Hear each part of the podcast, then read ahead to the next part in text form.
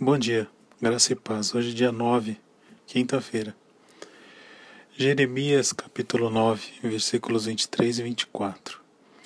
Assim diz o Senhor: Não se glorie o sábio em sua sabedoria, nem o forte em sua força, nem o rico em sua riqueza.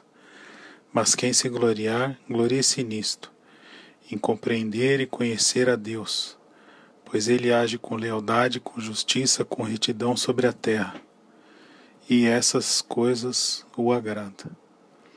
Que a gente possa sempre se lembrar dessas palavras do profeta Jeremias e sempre se apoiar em Deus e cada dia mais procurar conhecer e compreender mais os caminhos de Deus, os planos de Deus para todas as nossas vidas. E agora a nossa oração. Senhor, muito obrigado pela Sua palavra. Muito obrigado porque o Senhor nos dá paz, o Senhor nos dá esperança para viver nesse mundo, Senhor. Muito obrigado pelas suas promessas, que sabemos que o Senhor nunca falhará. Agora continuamos, Senhor, com nossos pedidos de oração. Que o Senhor proteja e guarde toda a prontidão que está em serviço hoje, Senhor.